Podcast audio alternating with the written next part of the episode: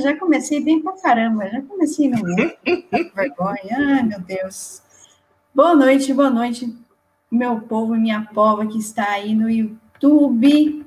Vamos começar mais aqui um Agile que eu discuto hoje com uma convidada muito importante, que daqui a pouquinho vai se apresentar.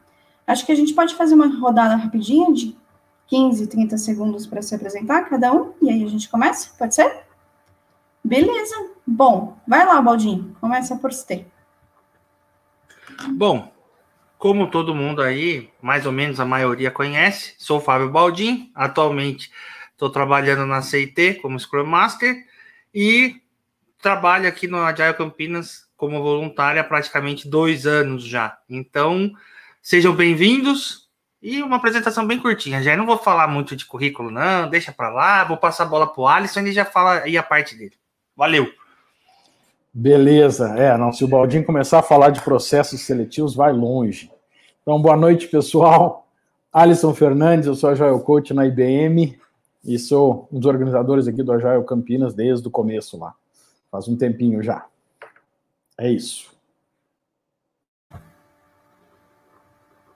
Oi, pessoal, boa noite. É um prazer estar aqui, agradeço demais o convite de vocês. É, eu sou analista de transformação digital e trabalho no Itaú Unibanco. E é isso, também não vou ficar falando muito de currículo, não. Eu sou a Jéssica Ferrari, tenho certificação em PSM, que é... Não, brincadeira, gente, brincadeira. sou Jéssica Ferrari, sou também uma das organizadoras aqui do Agile Campinas e região, sou linha de Agile Coach, atuo como linha de Agile Coach. E é isso, pessoal, também não vou me, me prolongar aqui, estou muito feliz com a presença da nossa convidada. E vamos lá, pessoal, vamos começar para a primeira pergunta. Deixa eu ver se no YouTube tem alguma pergunta, não tem no YouTube. Então vamos aqui a primeira pergunta da noite é da Robélia Gonçalves. Quais métricas mais utilizadas atualmente nos times ágeis? Quem quer iniciar aí? Opa, era estimativa Poker ou era... Opa, descasou aqui. Vamos, vou repetir a pergunta então. Problemas Quais me... Opa, deu ruim aí, mas vamos corrigir. Quais métricas mais utilizadas atualmente nos times ágeis? Robélia Gonçalves. Quem quer iniciar aí? Baldinho? Eu não sei para quem o Boldin está apontando, mas eu entendi que ele não quer responder primeiro. Né? Então, eu não sei se sou eu que estou do lado. Uh, ou, mas, já que eu peguei o microfone, vamos lá. Uh, hoje em dia, utiliza-se bastante algumas métricas de fluxo dentro de times ágeis. Então, é super comum a gente medir a vazão do fluxo, né, também chamada de throughput. É super comum a gente medir lead times, e aí por lead time a gente pode uh, medir vários deles, né? Eu posso medir o lead time total, né? O lead time do meu cliente, eu posso medir o, o lead time desde o momento em que eu comecei a trabalhar, então quaisquer métricas relacionadas a tempo de entrega, uh, são métricas muito boas, métricas de uh, card aging, né, tempo que os cartões eles estão uh, sem atualização, que eles estão parados dentro de um quadro Kanban é uma métrica também comum, métricas de trabalho em progresso, né, quantidade de trabalho em progresso, tipo de trabalho em progresso, e, não menos importante, o nosso querido uh, diagrama de fluxo cumulativo, CFD, que não é, na verdade, uma métrica, mas é uma visualização de uma série de métricas. A maioria dessas que eu falei para você, você consegue enxergar dentro de um CFD, que é uma maneira diferente aí de, de se enxergar e que está super em, voga, está hypado o CFD, tá? É, inclusive, alguns meses atrás, o, o Paulo Caroli, né, do, do Lean Inception, lançou um livro só sobre CFD, que eu já tenho aqui no, no Kindle também. Então, essas são as principais métricas no meu ponto de vista. Ah, também é legal gente medir alguma métrica de sentimento do time, tá? Como uh, team sentiment, uh, mood marbles, alguma maneira de entender como é que está a moral da equipe. São as, as que eu uso mais no dia a dia. Muito bom, muito bom. Guá, Baldim? continuar. Agora é para baixo, Valdir. É, gosto bastante das métricas que o Alisson comentou, mas antes de aderir, né, não sei o objetivo da pergunta dela, eu acho que vai muito também da maturidade do time com as práticas ágeis. Então, se forem times iniciantes, eu gosto de começar com métricas mais simples, como, por exemplo, WIP, Store Points, porque aí você vai conseguir controlar através do IP quantidade de trabalho por pessoa lá dentro do time. Então, às vezes eu tenho um time com cinco pessoas e eu vou ver que tenho é, 15 trabalhos sendo desenvolvidos, e aí acaba gargalando lá no final. É, então, eu gosto bastante.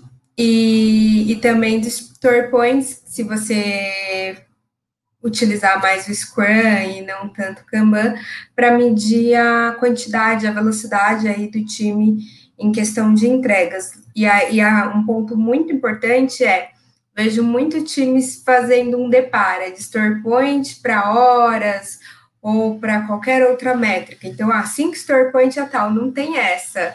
Eu acho que cada time tem a sua maturidade. Se depois de um ano rodando você conseguir fazer esse depara, esse depara é para o teu time. Por exemplo, se eu sou Scrum Master de um time e a Gé é Scrum Master de outro, o meu depara não vai servir para o time dela.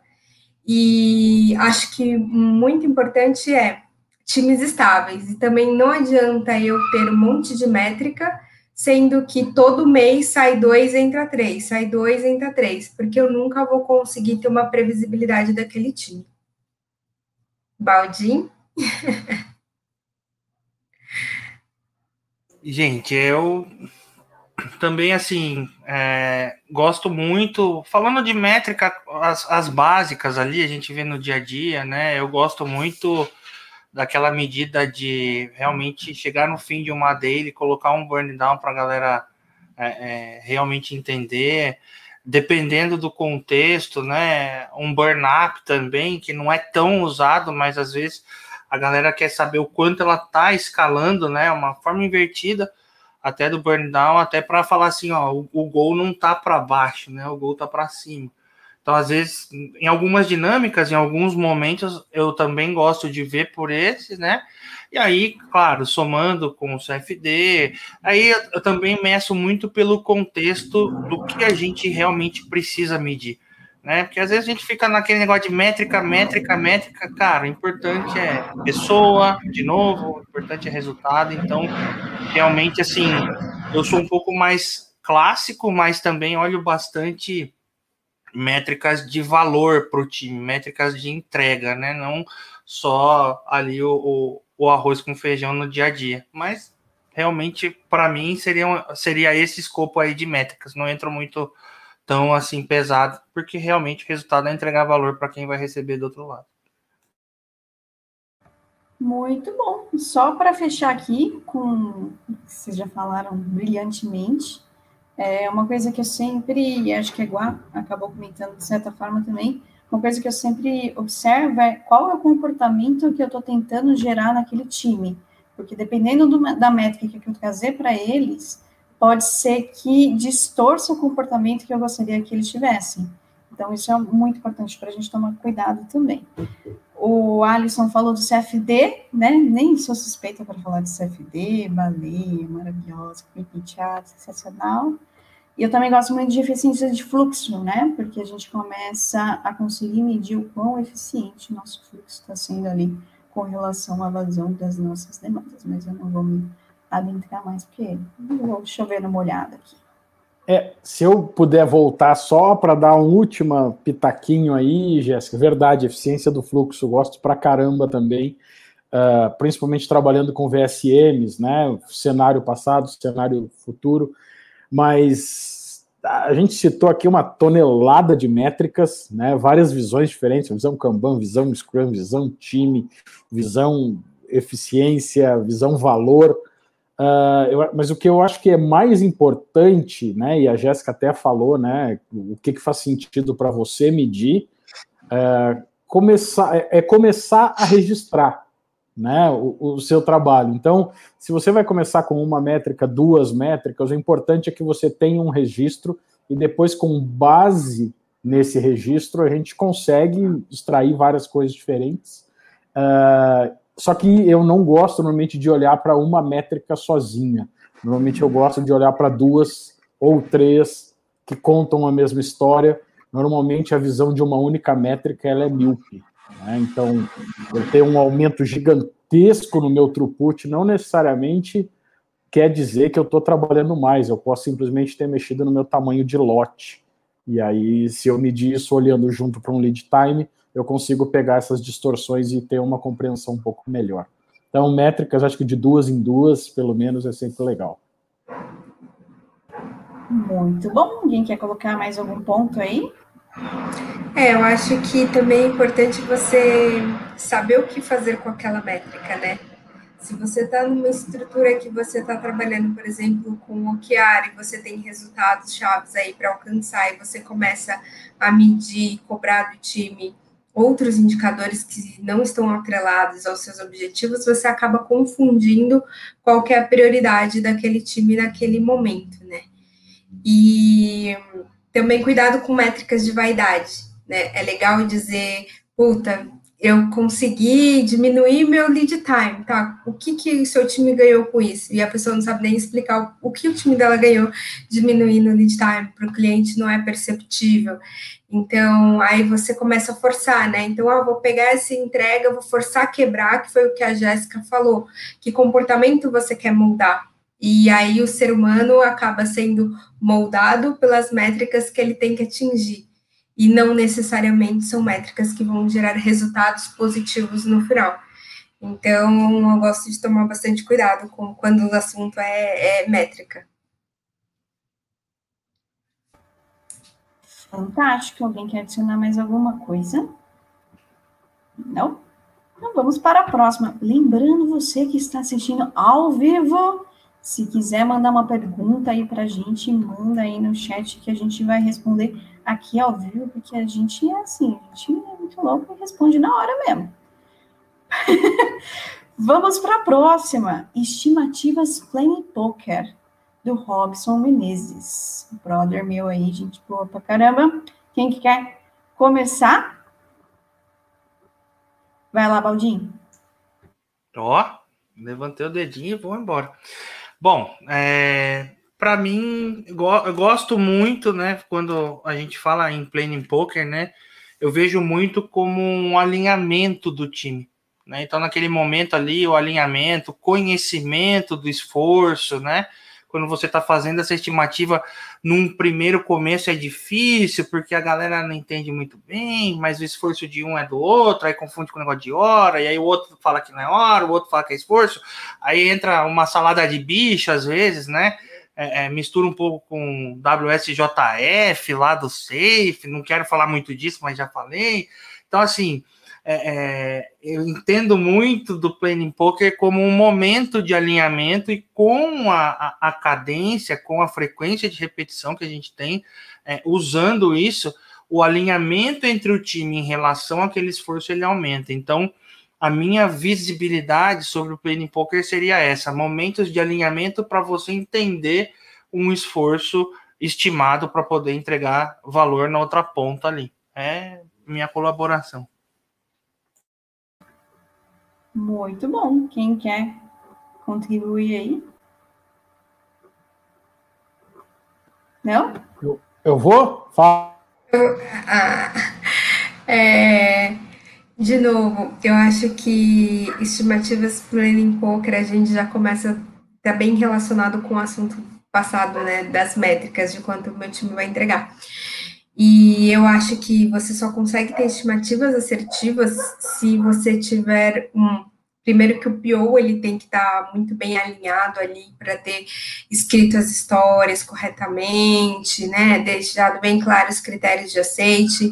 Então, o refinamento desse backlog para o que vai entrar na planning, ele é muito importante para que essa estimativa ela seja real. O que eu já vi muitos e muitos times é fazer o refinamento do backlog na hora da planning. Então, aí o PO traz aquele backlog cheio de histórias, e aí ele começa a explicar uma por uma, o time começa a perguntar porque não está claro, e aí vão definindo naquele momento, ou seja, é o refinamento, é o trabalho de refinamento. E o time passa duas horas, duas horas e meia, às vezes três, só refinando aquele backlog.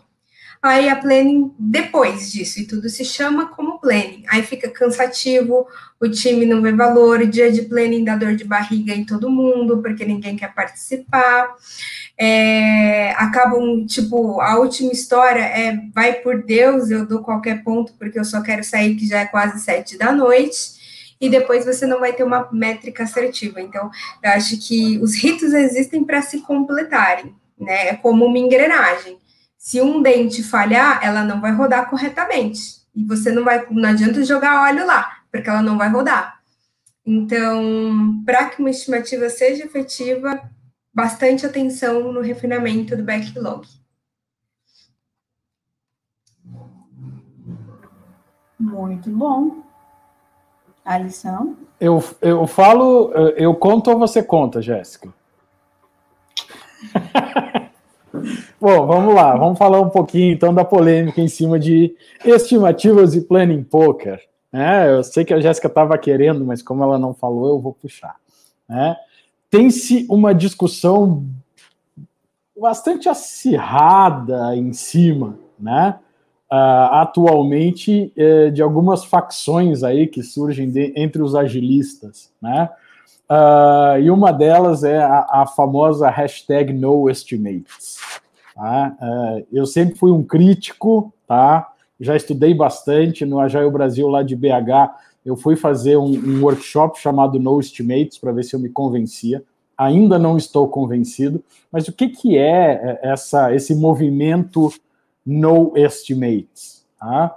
Uh, quando a gente fala de Kanban, uh, Kanban fala bastante de previsibilidade né, de você ter um processo que ele é previsível, de modo que você consegue entender estatisticamente falando, né, é, qual vai ser o comportamento de uma entrega. Então, a, a, todo o movimento do No Estimates vem em cima de se eu consigo prever, por que eu vou estimar? Por que, que eu vou fazer uma estimativa, né? Se eu posso ter uma previsão com um grau de certeza muito maior. Tá? Ah, e aí parte para a segunda pergunta, tá? Mas para você prever, você tem que ter dados históricos, você tem que ter dados para você conseguir criar a, a, a, estatística em cima.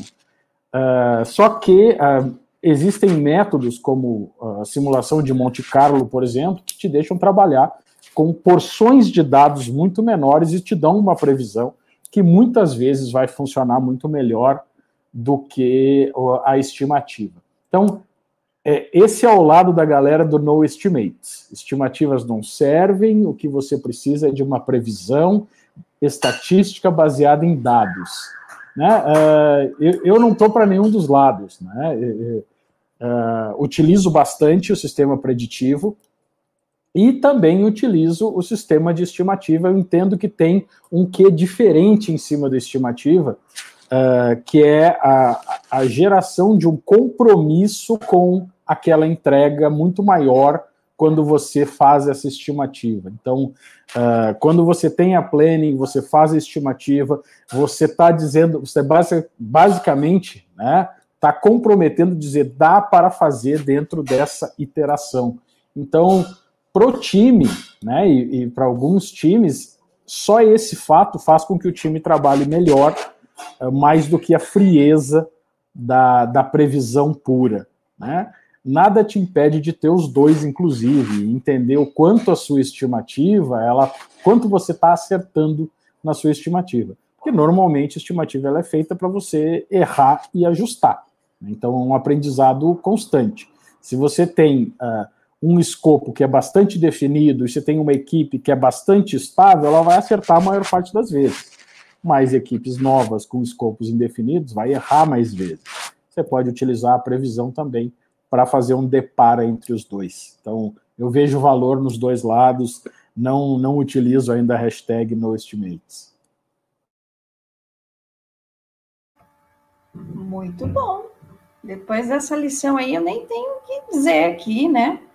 É, só para me dar, só, só, só para dar o meu parecer, eu gosto de todos, tá? É, lógico que eu vou tender mais para alguma métrica aí do, do Kanban, algum, algum, algum mecanismo de estimativa do Kanban, pode ser até um lead time por classe de serviço, eu não sei. É, mas eu acho que cada contexto é um contexto, né? Então é muito complicado a gente defender uma única bandeira, apesar de eu gostar um pouquinho ali do não estimates, eu tenho que admitir.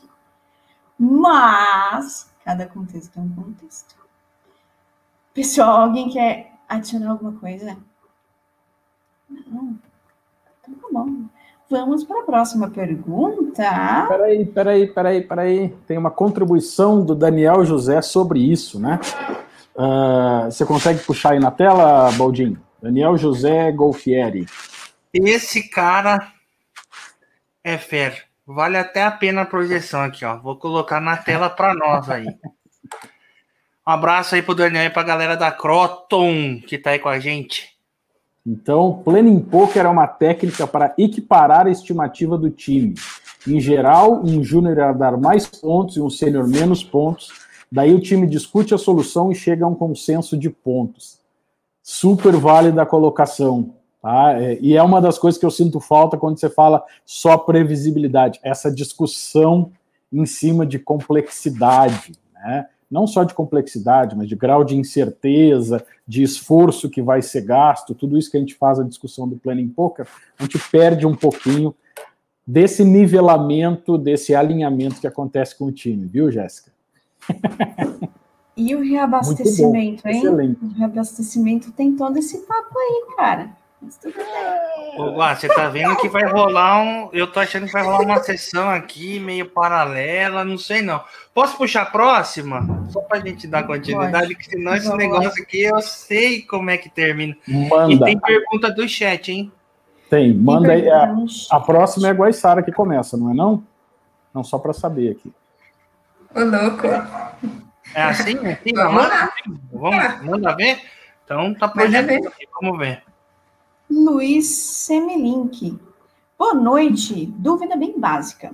Nenhuma dúvida é básica. Sempre tem, sempre dá para a gente discutir aqui, muito, muito, muito. É possível utilizar metodologias ágeis em processos mais clássicos em um ambiente em que não é normal utilizar esse tipo de gerenciamento? Exemplo, controle de qualidade. Sim, agilidade não é só para tecnologia, né? E aí, pelo menos na a minha opinião, é o que eu sempre levo para o time é agilidade é uma cultura. Né? Então a gente tem que separar o que, que é prática, o que, que é método, o que, que é framework e o que, que é cultural. É, a agilidade ela traz vários ganhos, né? A cultura dela, independente se você vai olhar o escalado safe, utilizar métodos Kanbans. Então, quando o time ele é, por exemplo, você deu o exemplo do controle de qualidade. Primeiro, eu tento fazer um brainstorm com o time sobre como que eu posso quebrar em pequenas entregas. Né? Então, de tudo que você precisa entregar dentro do teu controle de qualidade, como que funciona isso? Consigo ter pequenos testes, por exemplo? É teste de software? Não é? Que área que é? Então, tenta instigar isso do time. Eu consigo dividir pequenas entregas? Digamos que não que, eles não estão numa maturidade para entender o que, que é uma entrega menor. Então você começa a colocar algumas cerimônias. Então, quero trabalhar o bem-estar dentro do time. Vamos buscar uma retrospectiva, uma vez por mês, uma vez a cada 20 dias. O que é retrospectiva? Nada mais é uma pessoa dizer coisas que ela gostou que aconteceu, coisas que ela não gostou e acha que pode mudar, e coisas que o time pode começar a fazer. E aí você começa o que? O time estimular isso. Ah, não gostei de tal atitude. Puxa, gostei muito da atitude de fulano, e aí ele vai passar a ter mais atitudes igual, porque já entendeu. Você pode colocar ferramentas do Management 3.0. Então, ali a retrospectiva com o Kudo Card, que é uma ferramenta do Management 3.0. que aí você vai distribuir elogios para o time. Você pode trabalhar a motivação dentro do time, trazer mais uma ferramenta do Management 3.0, que é quando eu falo Management 3.0 é um estilo de liderança para agilidade, né? Então, por isso que eu estou buscando isso aqui. Então, dá para você trazer os Moving Motivators, entender qual a motivação de cada um lá dentro. Dá para você tentar trabalhar um planejamento com o time. Então, olha, é, o que, que a gente vai entregar essa semana? O que, que a gente precisa entregar essa semana? E aí, mesmo que nível de atividade eles começam a falar, dá para buscar reunião diária, e aí você tenta controlar mesmo aquele time box dos 15 minutinhos. Então, gente, como que tá as atividades? Tá tudo bem? Tem algum impedimento? Vocês precisam de ajuda em alguma coisa? E aí você já começa a trabalhar a comunicação dentro daquele time, principalmente se tiver em ambientes remotos, que quase as pessoas não se alinham, não se veem. Então, aqueles 15 minutinhos é acaba sendo essencial. É, dá para uma vez por mês cada pessoa demonstrar lá para o time o que, que ela fez. Então, olha, eu fiz o controle de qualidade disso, disso, disso, isso funcionou bem, isso achei tantos erros, voltou para desenvolvimento, seja de software ou de qualquer outra coisa. Então, aqui eu trouxe vários exemplos ágeis. Acho que o, o que a gente não pode se prender é eu preciso ter um time box fixo, que é entregar dentro de um período de uma semana, um mês, então não se prenda inicialmente ao time box.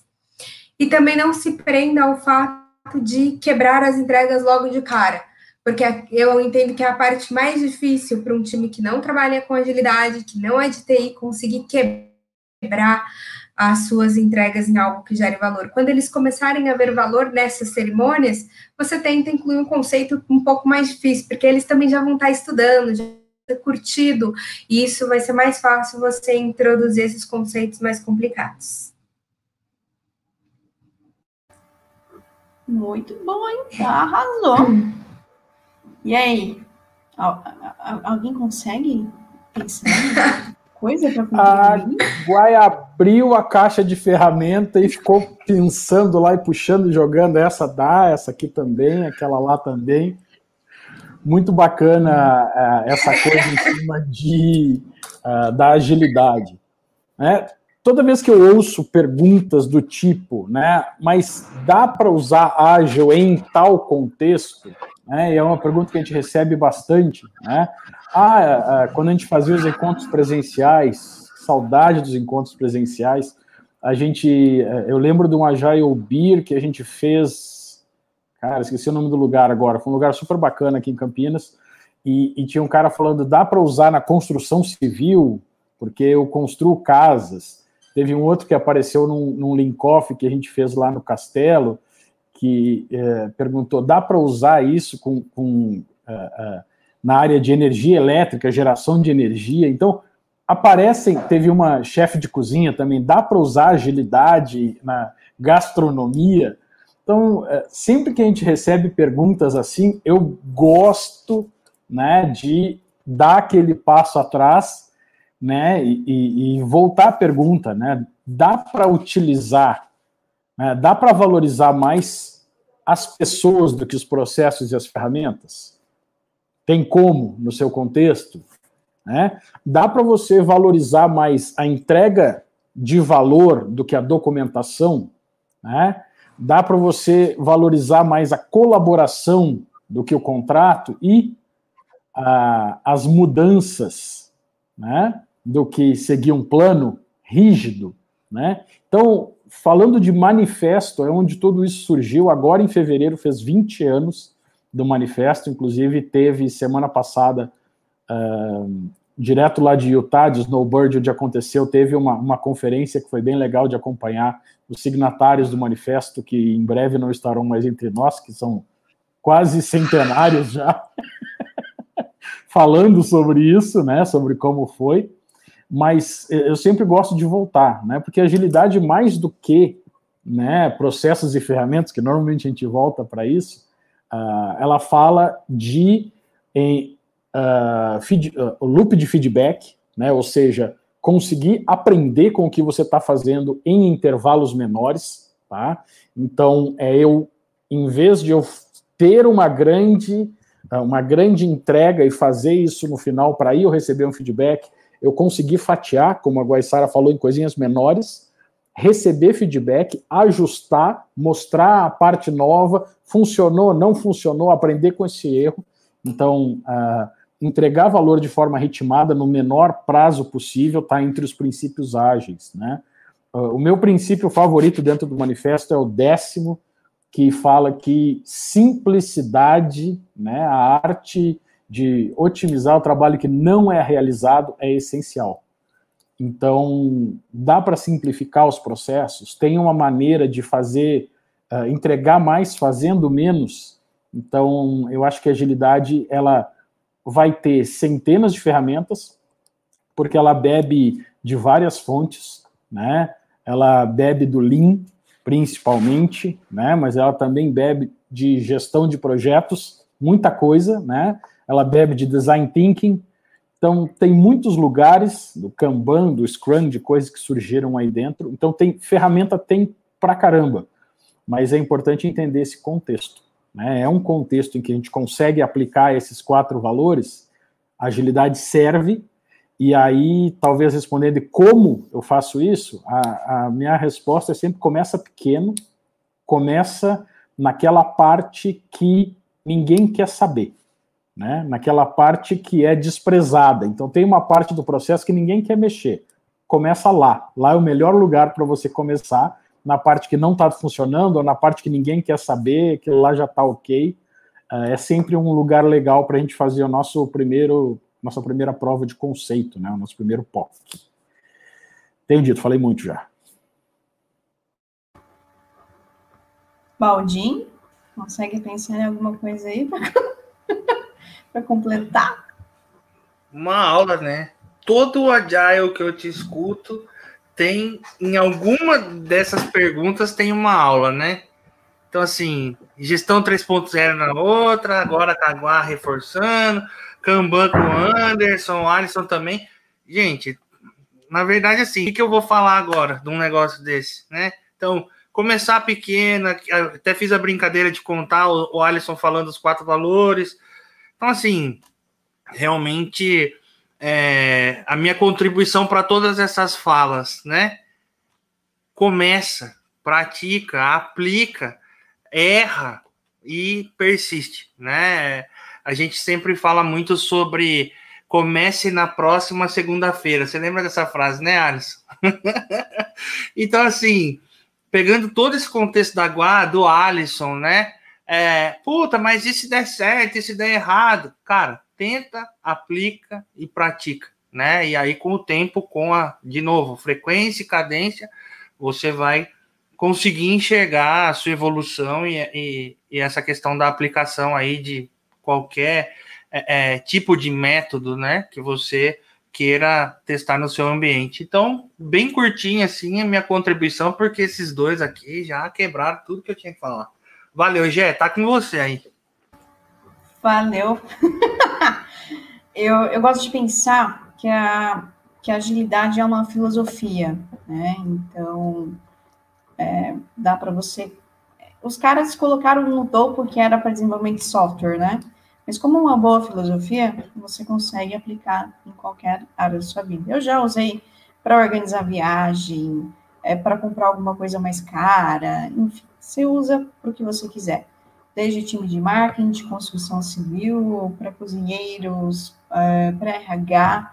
Então, realmente é algo que você consegue aplicar em praticamente todo contexto. Então, aproveite. Não tem mais o que falar, os caras já falaram tudo, velho. É, não, é, eu, eu, tenho mais uma parte, se puder. é aula, bicho, é aula. ó, galera que tá assistindo aí, ó, pega o bloquinho, vai fazendo anotação, porque o negócio aqui é, é aula. É só, é só para fechar. É, é, como eu falei, é, essa pergunta a gente recebe bastante e eu sempre gosto de voltar e entender né, se essas coisas cabem, né? Se, o, se os valores, se os princípios, eles cabem. Ah, então, Dá para usar em, em, vários contextos? Dá. Agora, é para eu usar nesse contexto ou não é para eu usar? Né? É o melhor a ser usado? E aí eu lanço mão de uma outra ferramenta, uma ferramenta de sense making que é o Kinevin. Tá? Uh, não sei se todo mundo conhece, mas o Kinevin basicamente é uma matriz criada pelo Dave Snowden em 99, enquanto ele trabalhava na IBM, antes dele começar a falar mal, na verdade, ele trabalhava lá ainda na época, ele criou essa matriz que ela basicamente tenta explicar para a gente né, uh, qual é o nosso contexto. A gente está num contexto que é simples de entender, a gente está num contexto que é complicado, ou a gente está num contexto que ele é uh, complexo, né? E é muito legal, então, para quem não conhece o framework, tá? Ele é, ele é, ele é bem instrutivo, né? Uh, e aí, então, ele vai te mostrar o que, que, que é simples, o que, que é óbvio, né? O que, que é complicado, o que, que é complexo e o que, que é caos, né? Que é a ausência completa de, de qualquer tipo de organização e a gente enfrenta todas essas. E a agilidade, uh, ela funciona melhor em, em contextos entre o complexo e o complicado, na parte de cima do que a gente tem entende como que neve, né? Então, às vezes, se o seu processo ele é um processo que não cabe você fazer entregas menores, porque ele é um processo que ele já está cadenciado de acordo com o que o cliente quer, né? Se é um processo que você já conhece exatamente qual vai ser o seu resultado, um processo que não tem aprendizado no meio dele, isso pode ser considerado um processo simples e que talvez você não precise. Posso usar agilidade? Pode, mas talvez você não precise porque você não tem muita descoberta, muito aprendizado. Então a gente fala que uh, a agilidade ela funciona melhor em uh, contextos em que você tem um aprendizado atrelado. Então, se for esse o caso, vai funcionar super bem. Se for um processo mais simples, mais tranquilo de se fazer. Talvez não caiba, mas não custa dar uma olhada em todas as ferramentas que foram faladas aqui, que tem muita coisa boa. Pronto, parei. Só um ponto de atenção. É, sempre o porquê, né? Por que você quer colocar agilidade? Se, porque a primeira vez que eu trabalhei com ágil na vida foram: vamos trabalhar em ágil porque é uma demanda legal e a gente precisa entregar mais rápido. Então, cuidado com o porquê, porque naquele cenário não ia funcionar, né? Foi bem o que o Alisson falou. É, eu não vou entregar mais rápido, eu vou entregar no mesmo tempo e talvez até um pouco depois. Agora, por quê? Né? Por que agilidade? Então, sempre atenção nisso. Muito bom, muito bom. Lembrando, quem está aí ao vivo com a gente no YouTube pode deixar sua pergunta aí para a gente responder. Paulinho, temos uma pergunta aqui do João. Você consegue puxar aí para nós, cara? Enquanto você. Ah, puxou? Aí, muito bom. Como vocês fariam para medir e trabalhar com um time que tem pouca maturidade com métricas? A gente falou um pouquinho disso já, né? Acho que podemos focar um pouquinho mais. Hum, mais ou menos. Mais ou menos. A gente falou sobre quais são as métricas. A dúvida aqui é como é que eu crio um time que é data-driven. Data Driven Performance Team. É isso que está sendo perguntado, está nas entrelinhas ali embaixo. Então continua, já começou o negócio, agora vai. Não, não olha assim do tipo, alguém quer pegar? Não, eu A não quero pegar. Começou com esse DDDDDD aí, tá com o barco. Vamos aí, lá, vamos lá. Vamos falar um pouquinho de como é que a gente cria um time, né, que entende métrica e usa as métricas para evoluir. Tá? Então, é, é, é o João está perguntando, né, basicamente, como é que faz para um time que ele tem pouca maturidade, então o time não começa, como é que a gente evolui, né? Ele colocou ali depois no chat. Como é que a gente faz para evoluir? Né, então, a, a primeira coisa é que, antes de mais nada, você tem que ter métricas. Né? Você precisa medir alguma coisa. E muitas vezes isso vai cair nas costas do, do agilista que está querendo criar esse time data-driven. Né? Então, pode ser uh, um, um, Scrum Master, pode ser um Agile Coach, pode ser um Kanban Coach, pode ser um Tech Lead. Né? Então, a pessoa que basicamente está querendo fazer com que o time entenda mais. Então, a primeira coisa, você precisa ter métricas, né? Pelo menos uma boa, duas boas métricas. Uh, e a segunda coisa é que o time vai precisar entender essas métricas. Então, se a gente fala, por exemplo, de um contexto de Scrum, né, onde você tem uh, algumas cerimônias pré-definidas, né, você tem a Sprint Review, que é o momento em que você vai olhar para o seu uh, incremento potencialmente utilizável, vai apresentá-lo e receber os feedbacks. Esse é um excelente momento de se olhar para essas métricas, já que é uma reunião que fala de resultado. Então, a, a primeira coisa que precisa fazer é atrelar as métricas aos resultados. E aí a gente vai ter uma curva de aprendizado dentro do time, tá? Então, uh, eu atualmente trabalho num time em que semanalmente a gente uh, para, no, no, começo da nossa reunião, nós temos uma reunião semanal de alinhamento, a gente faz os primeiros 10 minutos, a gente analisa as métricas da semana, ou do mês até a semana, para a gente entender. Então, a gente começou com duas métricas. A gente começou analisando throughput, né, que é a quantidade uh, de entregas que a gente está fazendo, e a gente começou analisando uh, o lead time, né, uma lead time quebrado em dois, o lead time do cliente, que é do começo ao fim, e o lead time operacional, que é do momento que a gente se comprometeu até a nossa entrega. Então, a gente começou medindo uh, essas duas métricas. Semanalmente, entramos na reunião, pessoal, nosso throughput é tal, plotográfico, nossos lead times são tais, e a gente está, a nossa tendência, né, a gente está numa tendência uh, de alta de throughput e queda de lead time. O que, que isso quer dizer? O quão legal é isso? Isso é uma coisa boa, isso é uma coisa ruim? E as pessoas sempre têm essa coisa de saber, mas é bom ou é ruim? Né? Não necessariamente a métrica é boa ou é ruim. Né? A métrica mostra a realidade do time e o time precisa entender isso. Então, eu diria, começa pequeno, começa com poucas, uh, cria cadências em que essas métricas vão ser olhadas, Uh, e uma coisa que a gente começou a fazer, então, depois de fazer algum tempo com essas duas métricas, eu acrescentei uma terceira. acrescentei eficiência de fluxo. Vamos ver a variação da eficiência. Até a gente chegar no CFD, que demorou mais um pouquinho, mas a gente já chegou no CFD. Atualmente a gente olha o CFD e outras coisas. Então, uh, essa é a primeira coisa. A segunda coisa é, assim que o time começar a se acostumar a entender o seu resultado com a métrica, Uh, pergunta para o time o que mais eles gostariam de ver ali. Então, o time consegue criar várias métricas diferentes. Tá? Então, de, de um tempo para cá, boa parte das métricas que a gente analisa foram sugeridas pelo time e algumas já foram tiradas. Né? Não, essa acho que não vale mais a pena ver, essa aí ficou mais legal daquela outra visualização. Então, é, é legal, o time ele precisa ter esse contato e o, o time precisa se sentir dono do seu processo, saber que o que ele faz, entender como é que o que ele faz no dia a dia reflete na métrica, uh, qual é a direção que aquela métrica precisa apontar e como é que ele faz para influenciar aquela métrica.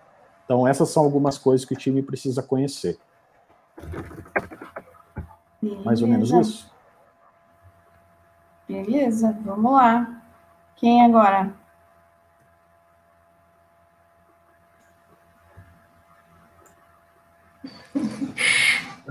Acho que o Valdir fica me olhando, eu fico olhando para ele e falo. É, então. Vai, igual, eu vou ali depois. Eu falei, eu Vamos vejo que eu faço no fim. É, quem levantou a mão primeiro vai.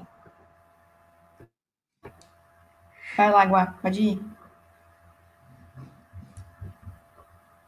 Estão me escutando?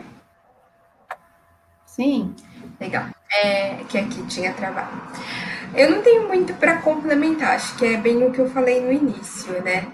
Eu gosto de, se são times com pouca maturidade, métricas, trazer o feijão com arroz, principalmente no início, e depois eu evoluir aí para métricas com um pouco mais complexas, né? Porque eu gosto muito de primeiro estimular eles verem valor naquilo, para depois eu, eu começar, a gente pode melhorar nisso, olha, agora a gente pode trazer aquilo. Então, se é, um, é bem o que eu falei no início, se é um time focado o Scrum, por exemplo, é aquele story point, um burn down, alguma coisa mais tranquila nesse sentido. Depois evoluir. Eu, particularmente, tenho horror a time que mal começou a rodar o ágil, e aí você já traz aquele monte de métrica, o time olha e fala: Meu Deus, eu não quero isso, não, eu quero o passado, porque não precisava de tudo isso. Então, eu acho que você tem que tomar muito cuidado com, com qual que é essa maturidade do time que você está dizendo, se é só com métrica e sempre e rodam ágil já de maneira excelente ou não, nem ágil agora que eles estão começando a rodar o ágil, né? Então, bastante cuidado nesse sentido. Agora o Baldinho, vai, Baldinho.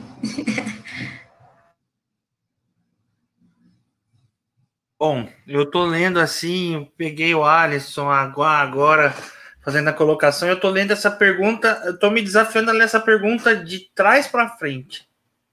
Ou de frente para trás, sei lá. Bom, é, trabalhar e medir, né? E não medir e trabalhar, né? Ovo a galinha.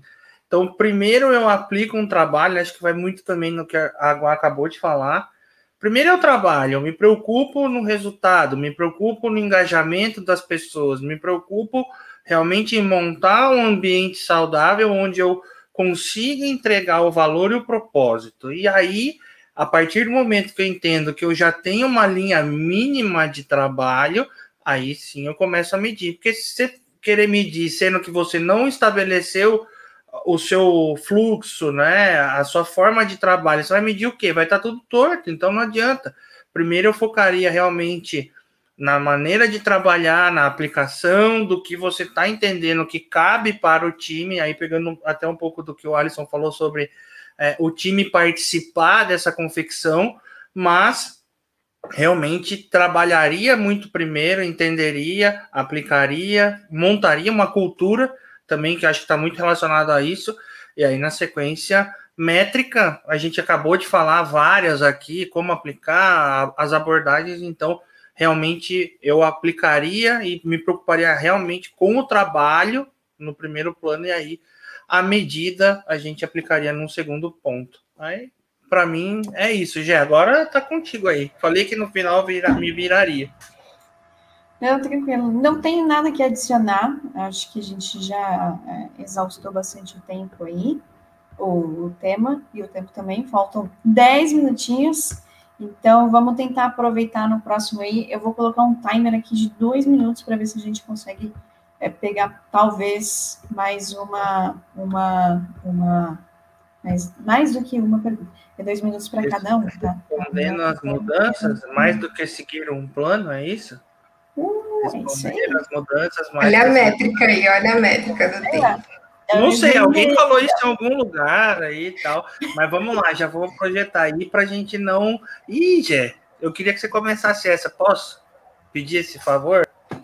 Então tá, vamos lá. Tá aí, ó, é sua. O que é um bom Agile Coach? então, cara, seu nome é muito chique. Eu não vou me arriscar a, chutar o seu nome, mas eu achei muito legal o seu nome, Cleiton. Dois minutos, então, para mim, valendo! É, o que é um bom Agile Coach? Um bom Agile Coach é um cara que não é um mau Agile Coach.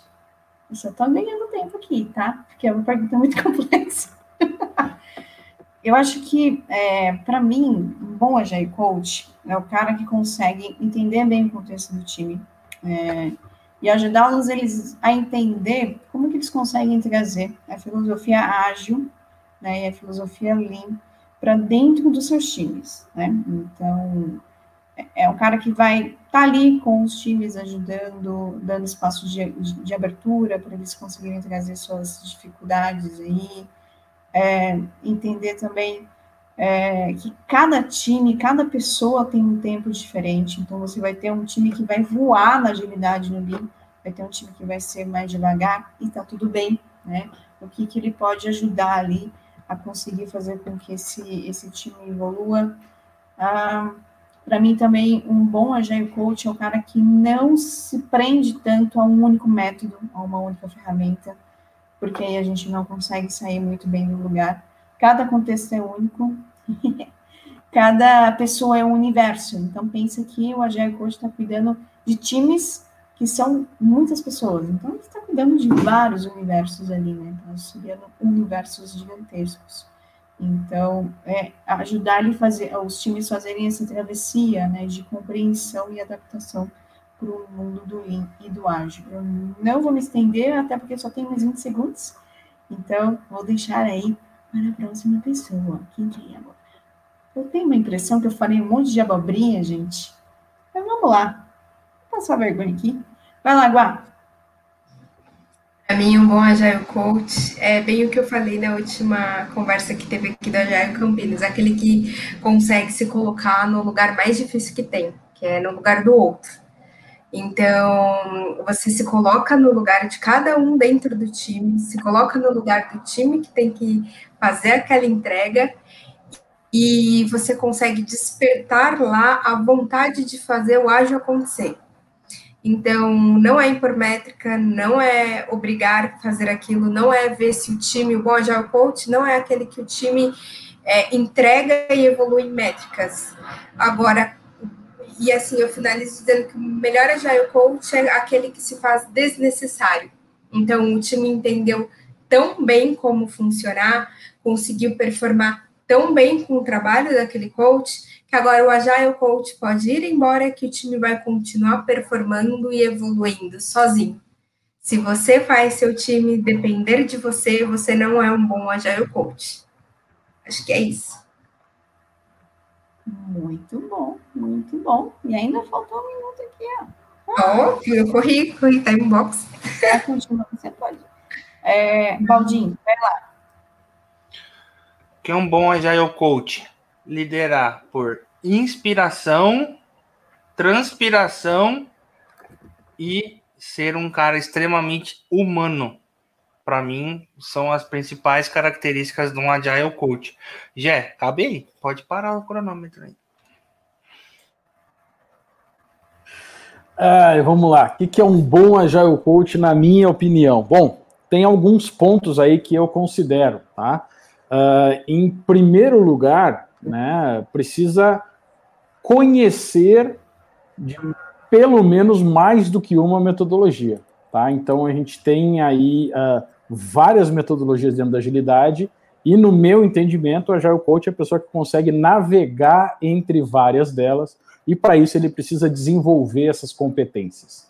Então, precisa entender de Scrum, precisa entender de Kanban, precisa entender de Management 3.0, precisa entender de Design Thinking, Uh, talvez não precisa ser ótimo em todas, mas precisa ter uma compreensão, precisa ter essas ferramentas.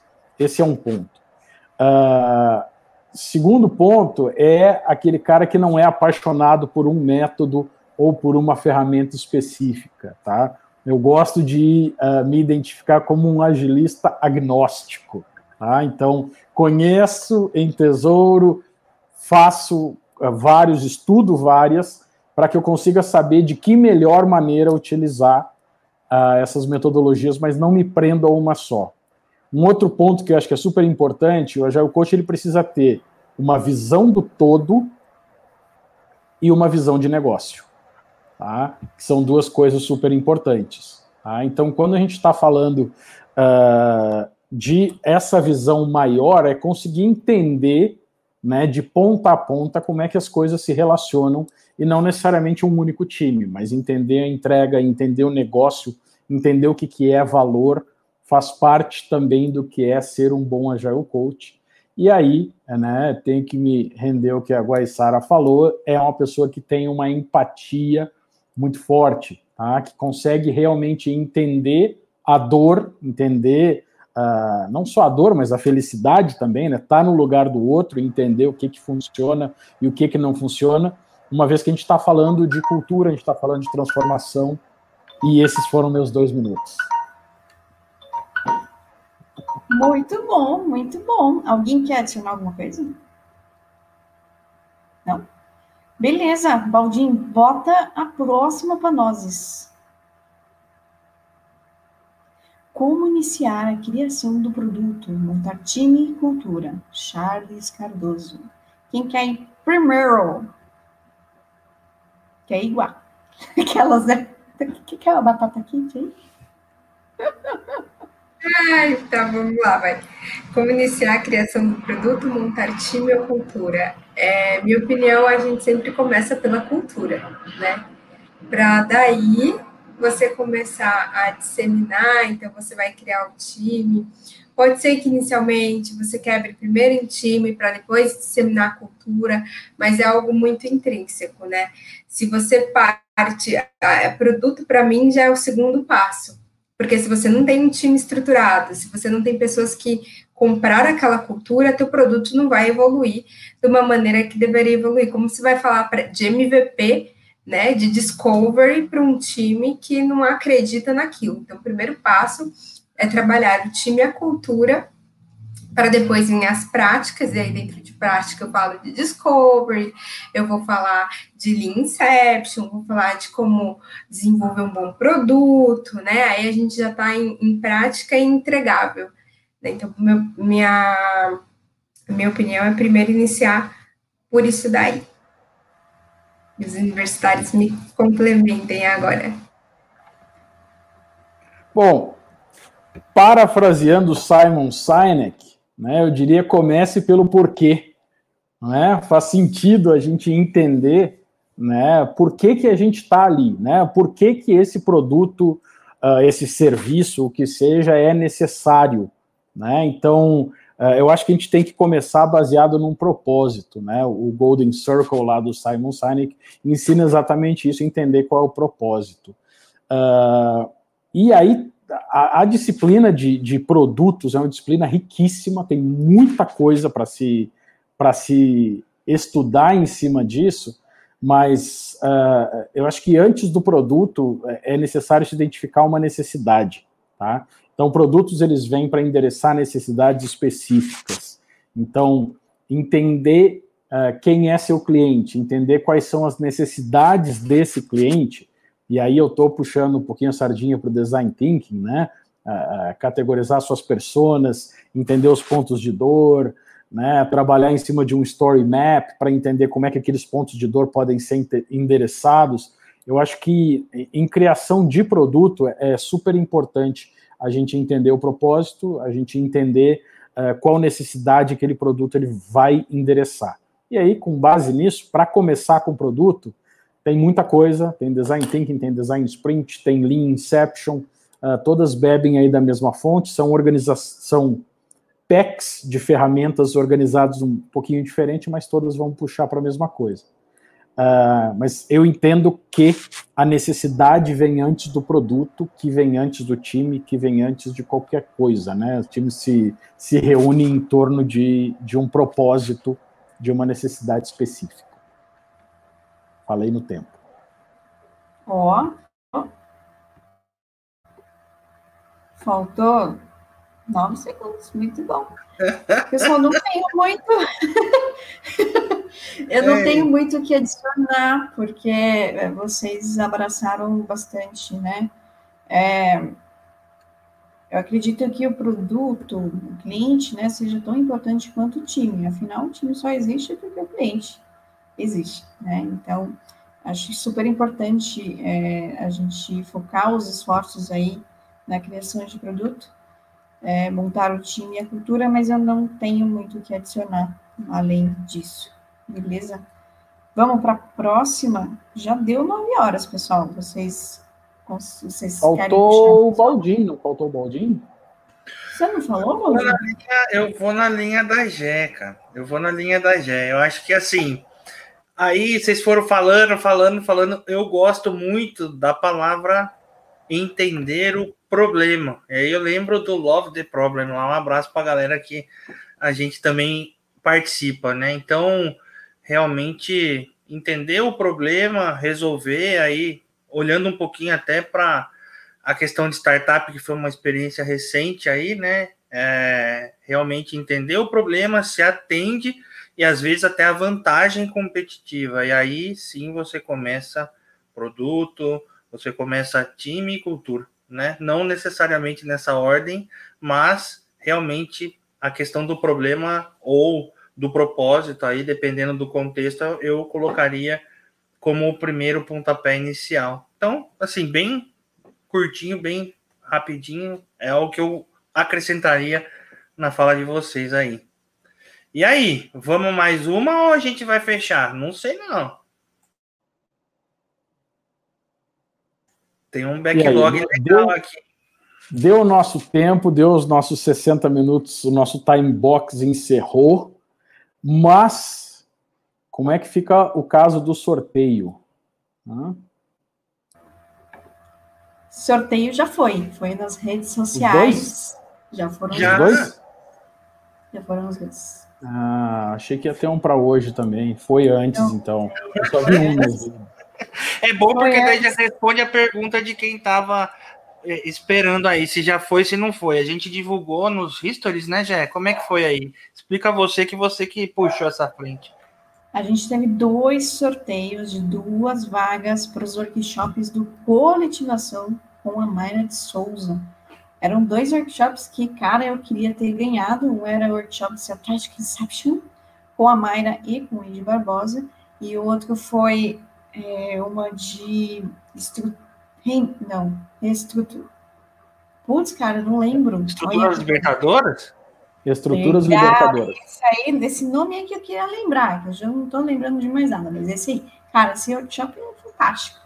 Né? Então, ele. Bem doido.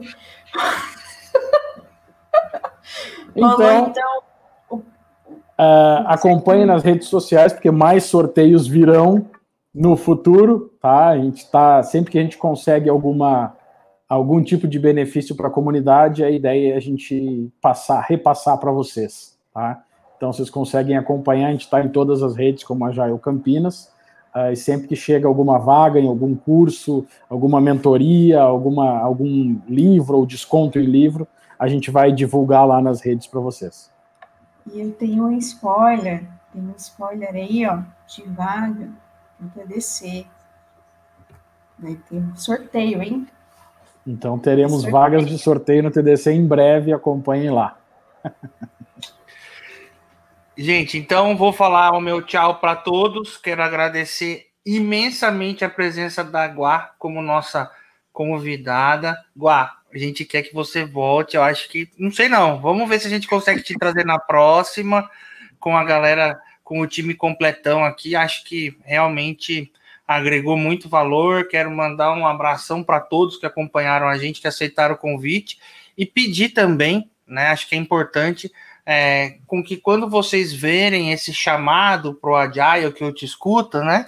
Para vocês replicarem nas redes sociais de vocês também, que vai levar cada vez mais valor. Como a gente está nesse processo de retomada, é sempre importante vocês também estarem engajando junto com a gente. Então, meu recado, desejo uma boa noite para todo mundo, e aí passa a palavra para quem quiser, e aí é isso aí. A gente se vê na próxima.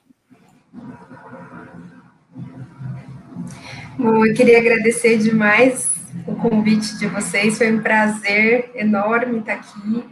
Adoro discutir agilidade e, e tudo isso, é legal porque você escuta o lado do outro e, e acaba entendendo de uma maneira às vezes diferente, vendo as dificuldades, então é algo que me brilha muitos olhos e agradeço demais a oportunidade de estar aqui. E contem comigo sempre aí que precisar, que quiser bater um papo, podem me procurar aí nas redes sociais. E muito legal esse canal, bem bacana mesmo. Conheci há pouco tempo pela Jéssica e já estou apaixonada aí por, pelo canal, pelo trabalho de vocês. É bem bacana mesmo. Parabéns aí. Palavras finais, Alisson? É você, MC. Sou você eu? que manda, MC. É. Se de MC, eu sou uma ótima agilista, gente. Como você já deve ter percebido. MC de mestre cerimônia, viu, Gé? De mestre cerimônia. Ah, tá. É, não, é, eu já mais ou menos me despedi, mas mais uma, mais uma edição aí do Agile que eu te escuto. Obrigado, pessoal, que esteve aí acompanhando, mandando as perguntas. Eu acho que foi uh, talvez a nossa edição mais interativa, a gente conseguiu atender mais perguntas do pessoal. Então, isso é super válido para a gente. Então, obrigado por terem mandado as dúvidas aí. Uh, uh, de novo, né, eu gosto sempre de reforçar que aqui uh, nós somos agilistas voluntários, né?